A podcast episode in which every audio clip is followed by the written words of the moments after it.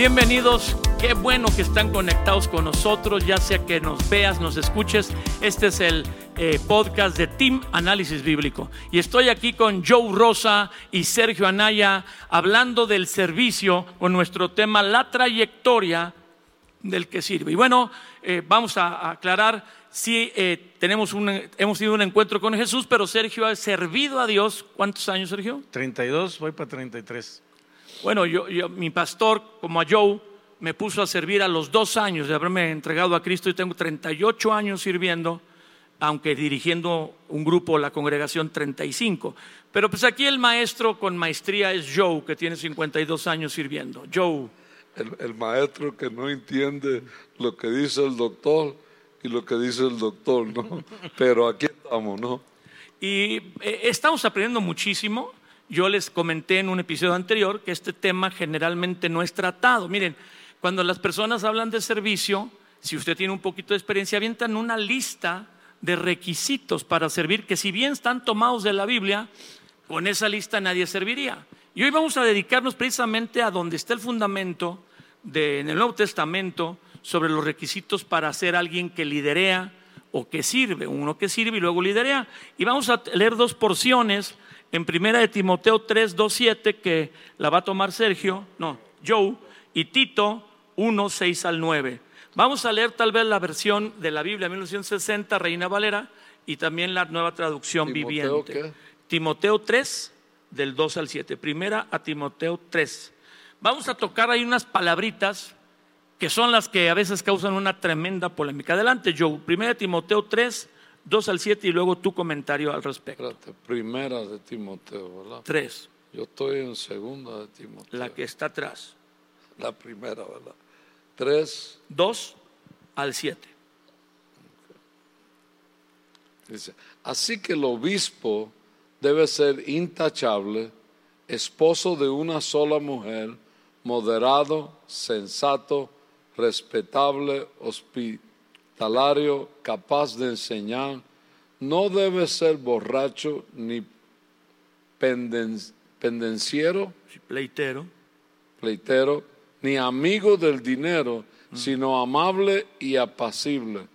Debe de gobernar, debe gobernar bien su casa y hacer que sus hijos lo obedezcan con el debido respeto.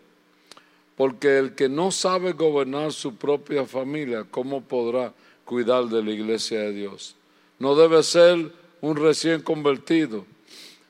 No sea que se vuelva presuntuoso y caigan en la misma condenación en que cayó el diablo. Se requiere además que hablen bien de él los que no pertenecen a la iglesia, para que no caigan en discrédito y en la trampa del diablo. Pues más de una vez has conocido esta porción, has estado en eventos, eh, muchos yo creo, donde preparas o compartes a gente que sirve o a líderes directamente y, requisitos. ¿Qué piensas de esta lista, Joe? Wow, no me gustaría ponerla en categoría porque tendría yo que decir, yo no califico. Creo, y esto es lo que yo creo, ¿no? Creo que los que sirven en la iglesia, los que sirven en el reino de Dios, son gente que han sido tocados por Dios, alcanzados por Dios. Y tú tienes muchísima gente diferente que sirve en la iglesia. Pero creo que hay un, denominador, se puede decir, un, denominador que es común. Y es el espíritu que tenemos, sí. con que servimos, ¿no? ¿Te recuerdas cuando Caleb fue a ver la tierra que el Señor le dijo, no, hay un espíritu diferente en ellos, sí. En ellos. ¿Sabes lo que él quiso decirles? Un espíritu donde Dios ha obrado en su corazón y que están ellos mismos están caminando de tal manera que Dios está obrando en ellos y están cambiando. Yo puedo enojarme, no puedo decir que no me enojo, no puedo decir que a veces no digo, no, ¿cómo puede ser que hagan esto? ¿Cómo puede ser E- Eso es común. Pero ya los requisitos de por sí yo creo que está alineando. Y creo que tiene mucho que ver con el tiempo que esto. Se dé. Se. O sea, fue, fue mucho que ver con lo que estaba sucediendo en la iglesia Sí, en en ese ese tiempo. tiempo. ¿no? O sea, había mucho pecado, había muchas cosas que estaban mal. Entonces ellos dan, o sea, escriben esto para tratar de corregir o de alinear de alguna forma el liderazgo, ¿no? Que nosotros lo hacemos también Sí. cuando hay que hacerse, ¿no? Eh, pero no me gusta decir que si tú no llevas esto al pie de la letra, no puedes servir. Porque todo el mundo se enoja, todo el mundo tiene buenos días, todo el mundo tiene malos días, ¿no? Y cuántas veces no es, el que dirige la alabanza no puede pararse al frente y decir, hoy no quise venir a la iglesia, ¿No? ¿no? Lo puede sentir, Sí, pero no lo va a decir. pero no lo va a decir. Entonces, lo descalificamos por eso, por el lado humano que él tiene. Wow. Que, Y, y- y creo que aquí entraríamos, Joe, eh, Felipe, en el ejemplo que nos pone Jesús cuando selecciona a los discípulos. Él no busca. No, pues estaban llenos de errores. Ahí en los Sí, evangelios Por eso te digo, o sea, nosotros leemos los evangelios y es así como chíspale, o sea, yo no los hubiera escogido a ellos, o sea, están para el perro, ¿no? Entonces, y, y- y lo vemos, o sea, pe- pero vemos cómo fue un proceso al caminar con Jesús, al obviamente compartir tiempo con Jesús, eh, eh, que llegó al punto que ya hablando en el libro de los Hechos, ya decían que eran cristitos, o sea, que se parecían a Jesús, o sea, pero eso no fue al inicio de su ministerio, o sea, tomemos en cuenta que Jesús los llamó para el ministerio, no los llamó para jugar a las escondidas, ¿no? Entonces fueron solo tres años que Jesús tuvo eh, eh, con ellos para impartirles, para influenciarlos, para eh, enseñarles y todo lo que Jesús hizo en ese tiempo, ¿no?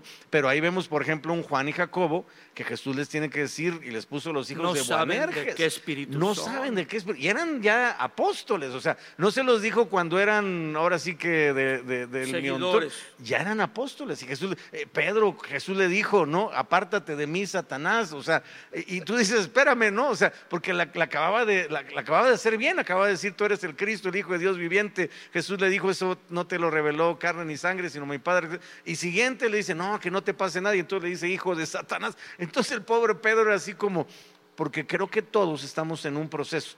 Mm. La Biblia dice en Proverbios 4:18 que la senda del justo es como la luz de la Que va en aurora que va en aumento hasta que el día es perfecto. Dice Filipenses 1:6, estando persuadido de esto, que el que comenzó, Sí, ojo, sí. en nosotros la buena obra, Él. él mismo la perfeccionará. ¿No? Dice Mateo 5:48, sean ustedes perfectos, así como su Padre que está en el cielo es perfecto. Y, y aquí me llama mucho la Es como atención. que leíste mucho la Biblia, ¿eh? Poquito. Te, te poquito. disparaste uno tras Es otro. que ese tema me parece que es relevante porque no entendemos lo que es ser perfecto. Pensamos que ser perfecto es alguien que no se equivoca, alguien que no comete errores, alguien que es infalible, alguien que todo lo hace bien. Dios es perfecto. Exacto, pero ese capítulo 5, versículo 48 de Mateo, yo busqué la palabra perfecto yo en el original y es la palabra completo. Lo que Dios busca es integridad, transparencia, sinceridad. Lo peor que podemos hacer es no reconocer nuestras debilidades, Uh. que fue algo que Pablo nos enseñó. O sea, Esa es la religión. exacto. En la religión aparentas no cosas. tener debilidad Exacto. y pones el, el- el rango inalcanzable. Por eso luego nos chupa la bruja, porque literal eh, eh, no ¿Cuál podemos. La de allá de Cancún. La, no, de la de Catemaco, esa, esa es la más peligrosa. Porque este, de verdad, estamos, nos la creemos. Sí, sí. Que somos los super ungidos, que ya mascamos Proyectamos crudo. eso a la gente. Y proyectamos eso, y entonces ya bajarnos de ese parámetro, ya cuesta a Dios y su ayuda. Y a veces tiene que venir el quebrantamiento, que es todo un tema. Pero creo que para evitarlo necesitaríamos empezar por ser íntegros con Dios y transparentes, decir, todavía estoy luchando con Ahí esto. estás hablando de otro pasaje que no tocamos, pero de la palabra perfecto. Aquí dice, como yo leía, el, el- es necesario que el obispo sea irrepensible. ¿Y tú en la versión que leíste, yo, cómo dice? Que sea intachable. intachable. Inta- di- Joe fue muy sincero, no sé si se fijaron, él tiene más trayectoria que nosotros, que Sergio y yo. Fue nuestro maestro cuando estábamos chiquitos, recién entregados a Cristo. Unos- No, éramos unos bebés. ahora, se- ahora se pusieron de acuerdo para... Yo, yo aprendí mucho de ello. Es un maestro en su forma de ser, en lo, en- no más cuando comparte, ahí enseña la Biblia, pero en lo, en lo privado platicamos, estuvimos muchas veces juntos y en congresos y yo aprendí viendo y preguntando. Pero él dice, yo no califico, pues yo me sumo. Yo levanto la mano tres. y digo, pues con esta lista no debiera ser yo el director de trigo y miel o el pastor de la congregación. Pero estuve en un, me acuerdo de una historia donde un hombre, un hombre muy disciplinado, más que yo, que es disciplinado, que Sergio, que es muy disciplinado que yo, un hombre llamado Gonzalo Vega, que fundó el, Centro Cristiano Calacuaya en Atizapán de Zaragoza, aquí en el Cerrito de Calacuaya, los que conocen México, eh, le tocó dar una conferencia con puros líderes, eh, pastores los más prominentes, o vamos a decir, un grupo de el 40% de los más prominentes de la nación. Y ahí estaban los pastores que son, eran referencia en todo el país. Y le tocó a Gonzalo Vega dar una ponencia, una conferencia, y usó este pasaje de Timoteo y explicó cada característica. Estábamos asustados cuando él desglosó el original y explicó qué es lo que dice la Biblia que Dios espera en esta porción. Y él dijo al final, váyanse calificando y dio como nueve características, no eran todas, y califíquense. Y él se fue calificando. Entonces él dijo, miren, no les pido que se califiquen para que ustedes eh, se sientan mal. Yo voy a decirles la calificación que yo tengo. Y empezó a dar los, los puntos y a decir cuánto él se daba con honestidad. Y estaba reprobado como con 3.5. Y él dijo, si me permiten decirlo así, dijo él, ninguno de los que está aquí califica. Y ahí estaba mi pastor, mi pastor, el doctor Pardillo, la doctora, ¿va? Que son poco menos que querubines, ¿sí me entienden? Sí, sí, sí. Entonces, el, el aprecio que les tengo, y yo vi que el, mi pastor dijo, nadie califica. Y dijo Gonzalo, los que crean que no califican, levanten la mano. Yo sí ahí les gané casi a todos, como un rayo levanté la mano y dije, yo era muy, muy joven, 27 o 28 años eh, de edad y 3, 4 de pastor en trigo y miel. Y yo dije, no, pues entonces voy a llegar a, renunciar, que no califico.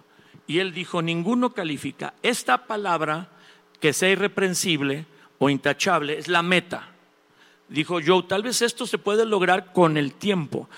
Sergio acaba de decir, al caminar con Jesús ellos fueron cambiados.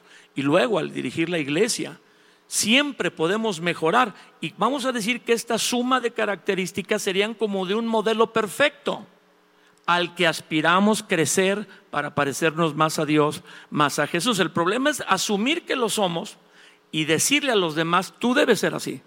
Poner una serie de reglas para que las cumplan. Yo, creo que ese es el error que hemos cometido, como Sergio decía.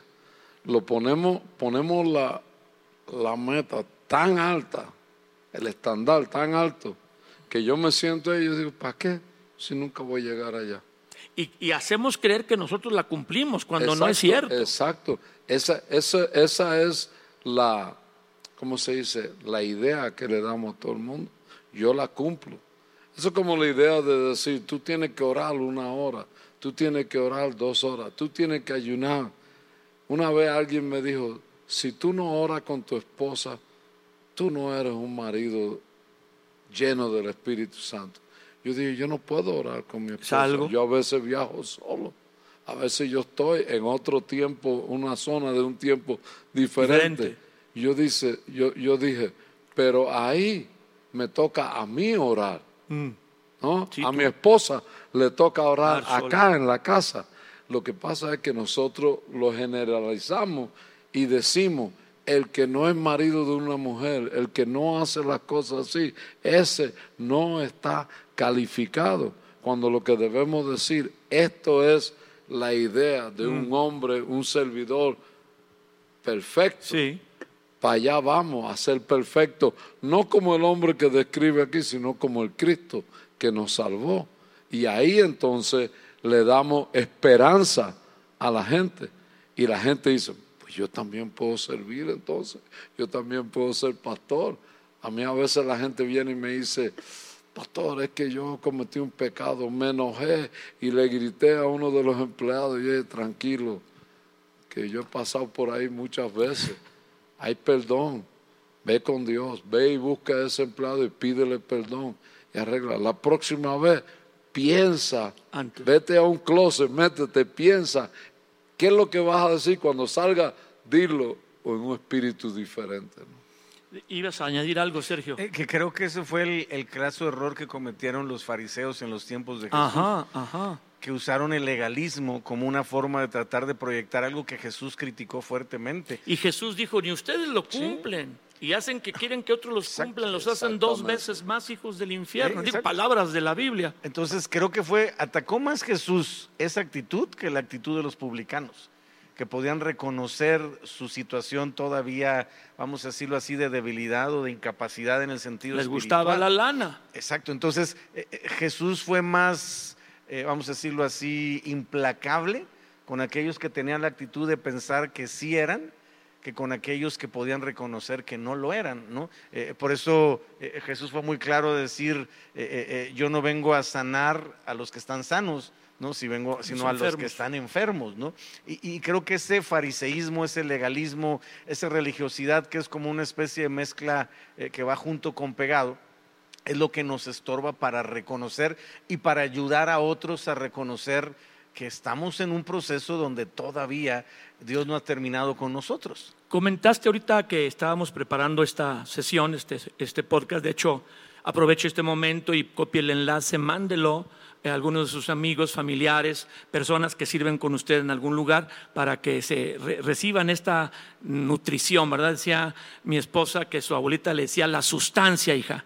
Pon a cocer la carne, pon a cocer el pollo y la sustancia que arrojan, esa es la que te levanta cuando estás enfermo. Esta es la sustancia de algunos pasajes de la Biblia que estamos analizando aquí y corra la voz. Sería un- una bendición que usted se suscriba para que le lleguen las notificaciones de nuestros nuevos episodios. Y antes de empezar esta sesión, platicábamos y Sergio hizo una aclaración, que yo creo que es importante tomarla, que hay que diferenciar pecados de debilidades y que muchas veces cuando uno lee estos requisitos en la Biblia y ve a su pastor, vamos a ser claros, no, pues que el obispo pastor debe ser así, así, y lees toda la lista y dices, ups, mi pastor no debiera, pero nos está diciendo Joe, esta es la imagen o el cuadro de lo que Dios espera en un servidor perfecto que madurando, caminando, buscando ser como Jesús, tal vez llegas a cumplir algunas de estas características. Y si pusiéramos estos como requisitos, el mismo apóstol Pablo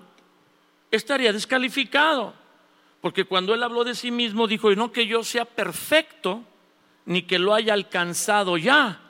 Dijo yo, a ver, en Romanos 7 dice, me encuentro haciendo el mal que no quiero hacer. Miserable de mí, Sí, dice Pablo. O sea, el bien que hago, no, el bien que quiero no lo hago, sí, y el mal que no quiero, eso hago. Y él habla ahí un poquito, abre su corazón diciendo, yo todavía fallo. Y Pablo dijo, no soy perfecto, pero tengo que no quedarme estacionado en mi debilidad o en mi falla, levantarme y proseguir adelante. Debilidades y pecados. ¿Es lo mismo? No, la debilidad es algo que tú naces con eso. vida. El pecado es algo que tú cometes. Decides. tú decides hacerlo aún sabiendo la, la consecuencia, ¿no? Sí, el que O sea, sabe hacer lo bueno y no lo hace. Exacto, el que sabe hacer lo bueno y no lo hace. Eh, lo que pasa también es que nosotros le dejamos ver a la gente que nosotros no cometemos pecado. O sea, entonces le dejamos un, un túnel muy pequeño o una aspiración muy inalcanzable, ¿no? Yo quiero sentarme ahí y escuchar a alguien predicar o enseñarme que me da mil esperanzas que mañana yo puedo ser mejor, Mejor. que mañana mi matrimonio puede ser mejor, mi familia, que aunque yo cometa un error y peque, el Dios a quien yo le sirvo me perdona y me levanta y me da otra oportunidad. Ya es diferente cuando alguien se entrega al pecado, cuando alguien decide esto lo voy a Eso hacer sí está muy mal, pe-". claro. Ya estamos hablando de otra cosa. Entonces, pero debilidad es las inclinaciones que tú tienes por tu naturaleza humana. que está cambiando conforme Está caminas cambiando conforme. Esa debilidad Dios la va fortaleciendo a que no sea una debilidad de carácter Sí. y de convicción. ¿no? Y, y tenemos, por poner un ejemplo, la Biblia claramente nos habla de lo que Dios hizo con Moisés, de ser un hombre pendenciero, iracundo, que veía una injusticia y mataba a alguien, a volverse después de un proceso en el hombre más manso sobre la faz de la tierra. La pregunta sería, ¿cómo pasó de ser ese, vamos a decirlo así, Superlíder. eh, eh, hebreo eh, eh, impulsivo, hasta cierto punto soberbio, criado en, en todo lo que representa la cultura egipcia, todo lo que representó ser formado en, en el palacio de- del faraón, a, a- a un proceso de 40 años en el desierto, donde Dios, ahí sí, no fue faraón, ni fue el palacio, ni fue la reina, fue Dios volviéndole el hombre más manso sobre Como la diría el doctor Anaya, lo hizo pomada. lo hizo pomada literalmente en 40 años, al punto que cuando Dios ahora sí, eh, genuinamente o legítimamente lo llama porque era su tiempo, Moy dice, yo no puedo, o sea, soy incapaz, No soy me siento, tartamudo, no me siento, pero esa transformación vino como un proceso, ¿sí me explico? Entonces, eh, y, a- y así estamos todos, ¿no? Eh, eh, eh, eh, en nuestro caminar con Dios tenemos que vernos en esa perspectiva de que la vida cristiana no se mide en tiempo, se mide en etapas. Ayer Joe nos hablaba extraordinariamente en, Espiga sobre los niveles, ¿no? Y es verdad, o sea, eh, en todo en la vida hay niveles, ¿no? Inclusive en la vida espiritual, ¿no? Entonces, definir en qué etapa estamos y cuál es el nivel que sigue y el reto que tenemos en esta etapa y lo que el Espíritu Santo quiere hacer aún en nuestro corazón, ya sea en cuestión de heridas no sanadas, de conflictos no resueltos, de etapas no cerradas, que, todos independientemente eh, tenemos, ¿verdad? Porque el ministerio no es una especie de, eh, de, de charola. No te perfecciona automáticamente. Exactamente, el estar en el ministerio no nos exime de seguir creciendo y desarrollándonos, o decir, ya estoy en el ministerio, ya llegué a la meta. No es cierto. Quizás viene la parte más profunda e intensa de trabajo de Dios en nuestra vida para poder dar el fruto que Él espera. Y, y esta- esto que comentó Joe, debilidad o pecado en el que sirve. Sí, eh, yo, yo le... le- Es, es igual, no, no es igual. claro que Joe no. no. Las debilidades de carácter son inherentes a la estructura de personalidad que todos tenemos. Eh, Lo diría la Biblia de otra manera que a mí me encanta porque no sabes qué esperanza me dio cuando Dios me habló de ese tema. Dice Corintios, tenemos este tesoro en vasos de barro para que la excelencia, el poder y la gloria siempre sea de Dios.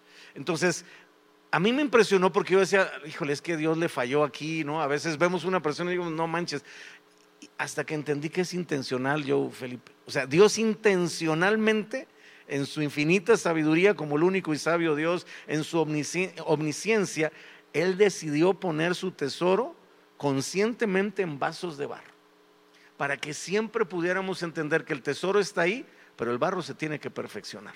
Entonces, respondiendo a, a que es una debilidad de carácter, es la parte del barro que a mí me toca trabajar con el Espíritu Santo para que no estorbe el tesoro. Porque diría un buen amigo, Dios, Robbie sí. Evans, no destruyas con tu carácter lo que edificaste con tu don. ¿no? Y creo que ahí es cuando más valoramos, ¿verdad? Lo que es no solamente los dones, los talentos, las capacidades, sino ya la formación del carácter, que básicamente es, como dice eh, eh, la Biblia, le dijo Dios a Pablo, bástate mi gracia, porque mi poder se perfecciona en tus debilidades. Entonces, donde más se manifiesta Dios en nuestra vida, bíblicamente hablando, no son las habilidades o las capacidades, son las debilidades. Cuando con humildad o por las circunstancias reconocemos Por la eso debilidad. dice Pablo, me gloriaré más bien en mis debilidades, porque ahí es donde el poder y la gracia de Dios se van a manifestar en mi vida. Joe, ¿querías comentar algo? No, no, él lo explicó. bien. Lo explicó mejor. Sí. Anda muy como muy con el pensamiento muy hilado, ¿va? Ni- él, él dice, Ah, no, ni siquiera no, no, ta- está- ta- como diríamos este, nosotros, este, como diríamos nosotros en la vieja vida, filoso. anda filoso. Esta expectativa al leer la porción de la Biblia y poder no, no poderla compaginar, porque mire, si estos requisitos fueran así estrictos para que el que sirve como líder o pastor los mantuviera, pues habría que quitar muchos personajes bíblicos. Hay que quitar, empezando por el David. ¿Cuál David? ¿El David Hernández? El, no, no, no, el David de la Biblia, el que mató a Goliat, que era la persona menos calificada para llegar a ser alguien destacado en la nación de Israel, pues había nacido fuera del matrimonio y parece que y su papá cuando lo tuvo fuera del matrimonio con una mujer era una mujer extranjera de otra nación, pues probablemente moabita, porque su, un, antepasado de él, eh, se casó con Ruth la moabita. Y para un judío, eh, ser de una nación extranjera como los moabitas u otras que adoran ídolos, es un pecado tan grave como el adulterio. Y aquí eh, el señor Isaí, papá de David, eh, tiene a David fuera con otra, del matrimonio con una mujer y posiblemente moabita. Y la Biblia dice en la ley, en la ley, que ningún hijo fuera del matrimonio o bastardo, ni ningún moabita puede estar en la congregación de Dios, ni hasta diez generaciones después. Y David cae justamente en esas dos acepciones. Es un hijo, como dice el Salmo 51, 5, en pecado me concibió mi madre, en maldad fui formado, en pecado me concibió mi madre, y, y que por los términos que están ahí, probablemente una mujer de otra nación idólatra. Y ahí la Biblia dice que no puede acercarse ni a Dios. Y este hombre es escogido para ser el rey más grande en historia, en prestigio en Israel. Y este rey que no puede acercarse a este muchacho David a la congregación a adorar a Dios, se trae el arca de Dios a su casa. Según este, esta historia de David, el menos digno y el más descalificado para ser levantado como el pastor de toda la nación era David y Dios lo levantó. Entonces cuando los hombres ponemos reglas aún sacadas de la Biblia, porque lo que excluía a David de hacer eso era la propia ley de Dios, cuando ponemos reglas sacadas de la Biblia para cortar a todos de esta forma y que como personas a veces tenemos esa idea, pues vamos a descalificarnos primero nosotros y luego todos los demás. Dios puede levantar a la persona que esté más descalificada por la actitud, como decía Joe, y Sergio lo señalaba también, del corazón.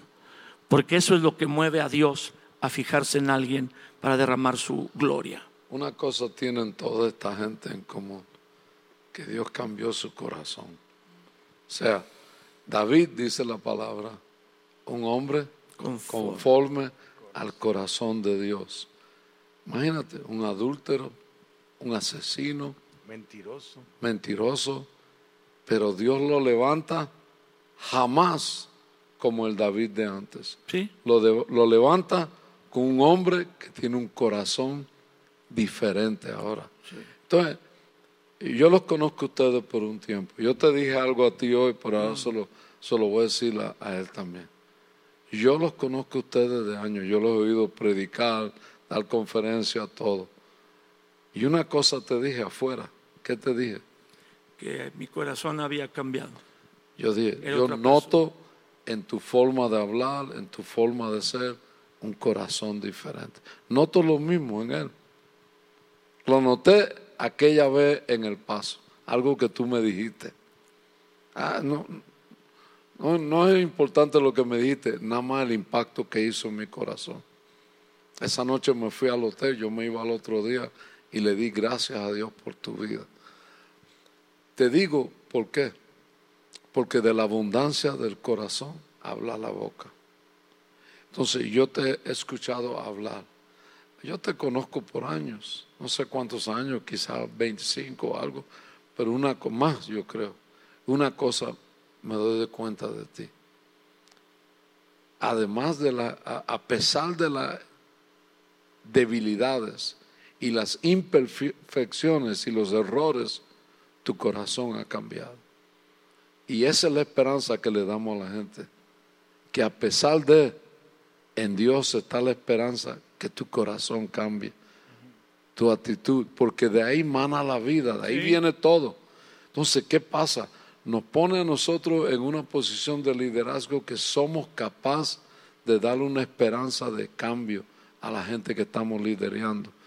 Ya no con la mano fuerte, ya no con, con el, fariseísmo o, o ya no con el legalismo y eso, sino con la gracia, la misericordia el amor de un Dios que dice, si te perdoné a ti, ¿por qué no lo puedo perdonar a él? ¿no?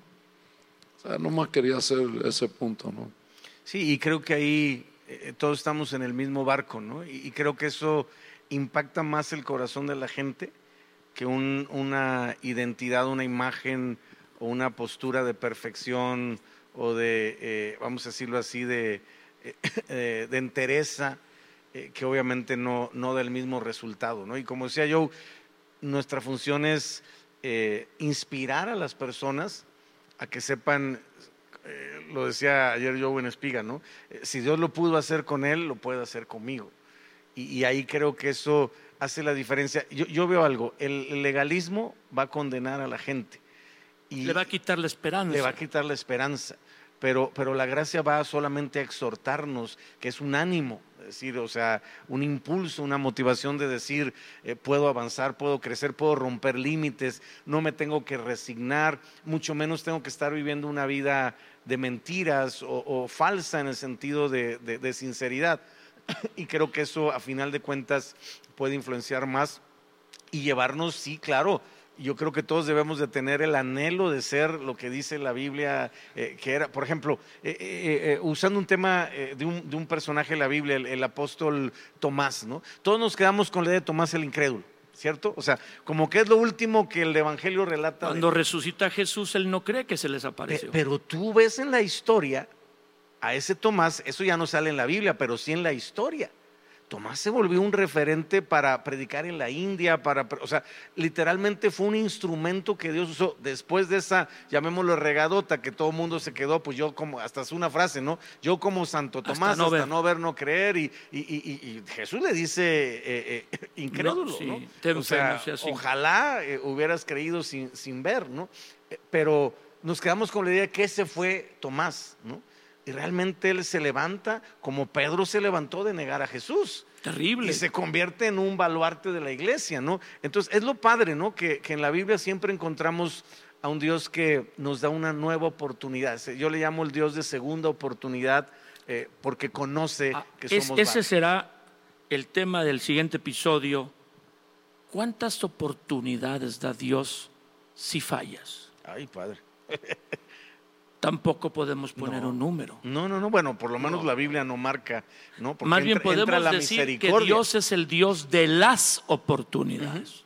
Sí, sí, la misericordia, ahí entra la misericordia, ¿no? en un sentido obviamente de, de, eh, de resultado, porque obviamente dice el libro de los Salmos que Dios se acuerda de que somos polvo. Polvo. Y eso creo que a veces se nos olvida a nosotros más que a Dios. Si sirves a Dios y fallas, aún pecas, perdiste tu oportunidad. Sí, pero Dios dice que renueva su misericordia cada mañana. Y hoy me da una Mañana nueva te oportunidad. puede dar otra oportunidad. Es correcto. Yo, yo lo creo, yo lo, No, tú eres yo- el que has visto yo lo más que nosotros. Yo lo creo porque si no fuera por la segunda oportunidad, no tuviéramos los hombres y las mujeres de Dios Que que tenemos. tenemos. Así de sencillo es. Pero porque Dios da una Dios oportunidad. da una oportunidad. se levantan, como dices Tomás, como Pedro se levantó, David se levantó. Mira, el- por eso está el perdón ahí. ¿Mm? Mira qué cosa. Cuando yo no perdono como un hombre de Dios, como un cristiano, yo digo, no voy a perdonar, peco contra Dios. Wow. Porque me hago mayor que Dios. So, Porque mayor, Dios nunca te dice a ti, Felipe, No. ¿cuántas veces has hecho eso? Yo sí lo puedo decir. De mi fariseísmo, de mi religiosidad, de mi creerme más que lo que soy, porque cuando veo la palabra, Dios me trae de acá arriba, abajo. acá Ubica. abajo y me dice, si tú te humillas, yo te levanto. Tú te levantas, yo te bajo. Una cosa es que tú te humilles, otra cosa es que Dios te, Te humille. humille. Son dos cosas muy diferentes. Yo terminaría con esto que dice Tito eh, en, en el versículo 5 Que ibas a del leer y capítulo que 1. nos quedamos. Pero es que esto salió muy... Pero, pero quiero leer el versículo antes de que establezca los a requisitos. ver, a ver, Sergio. Dice el verso 5, y esto a mí me ayuda hace ¿Tito años. qué? Tito 1, Cinco. versículo 5. Dice, por esta causa te dejé en Creta para que corrigieses lo deficiente Wow. y establecieses ancianos en cada ciudad, así como yo te mandé. Ese es un reto que tenemos, corregir lo deficiente. ¿No? Y en ese proceso estamos todos. Y el que diga que no está en ese Bueno, proceso, y- pero corregir lo deficiente aquí Ah, sí, también, claro. no Sí, nomás sí, primero. No, no, no, no, primero no. acá. Es Yo que, lo corrijo es que después es cuando todos, menciona claro. el ser irreprensible, marido. Hace cuenta es el verso previo a la descripción que él da. Entonces, para poder llegar a ese punto, tengo que estar dispuesto a que Dios me ayude a corregir lo deficiente y dar por hecho que lo tengo. Si yo empiezo desde el punto de partida que yo ya estoy bien, que no tengo deficiencias ni debilidades, ni, ni todavía, eh, entonces pues ya cómo, cómo, cómo corrijo lo deficiente, ¿no? Creo que ahí hay una clave importante que no debemos de olvidar. Estamos en proceso todos de corregir lo deficiente, empezando por nuestra vida. ¿no? Y es lo que Joe señaló en sus participaciones, creo que en el episodio anterior, si quiere saber más de esta, este- de esta serie, puede ver los episodios anteriores sobre este tema que tenemos del servicio, pero de otros temas. Y Joe dice, nos dijo que el problema está en la enseñanza o la falta de la enseñanza, enseñanza equivocada o falta de enseñanza que crea una expectativa equivocada de qué servir, qué es servir y por qué servimos. Mira, si puedo decir algo antes que terminemos.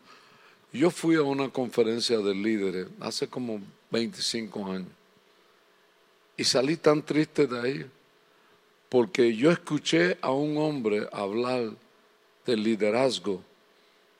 Yo tenía ganas que él hiciera un llamado para yo pasar y que oraran por, que él orara por mí porque sentí tan fuerte que lo que él está, pero ¿sabes lo que me dijeron?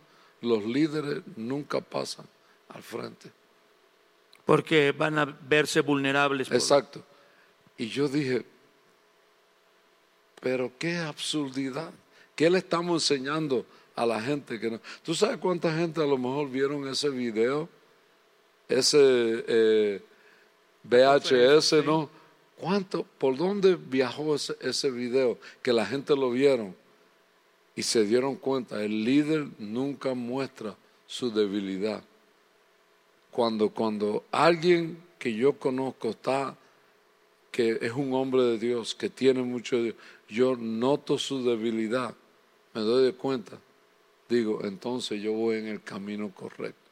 Yo también tengo debilidades, ¿no? El hombre que aparenta no tener es peligroso. Es peligroso. Es peligroso. Te, te dice, te dice a ti, si tú tienes debilidades, tú no sirves.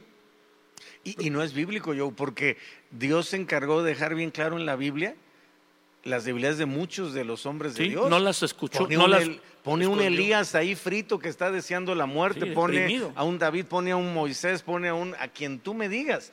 Y, y tú dices, pues ¿para qué se quedó en la Biblia? ¿Por qué Dios no lo quitó? Lo oculta, lo, Porque lo creo maquilla. que Dios es el primer interesado en que no ocultemos las debilidades, porque entraríamos en un terreno de riesgo espiritual. En la próxima sesión, el próximo episodio, no se eh, pierda el próximo episodio de este podcast, vamos a tocar el tema qué hacer cuando los líderes fallan.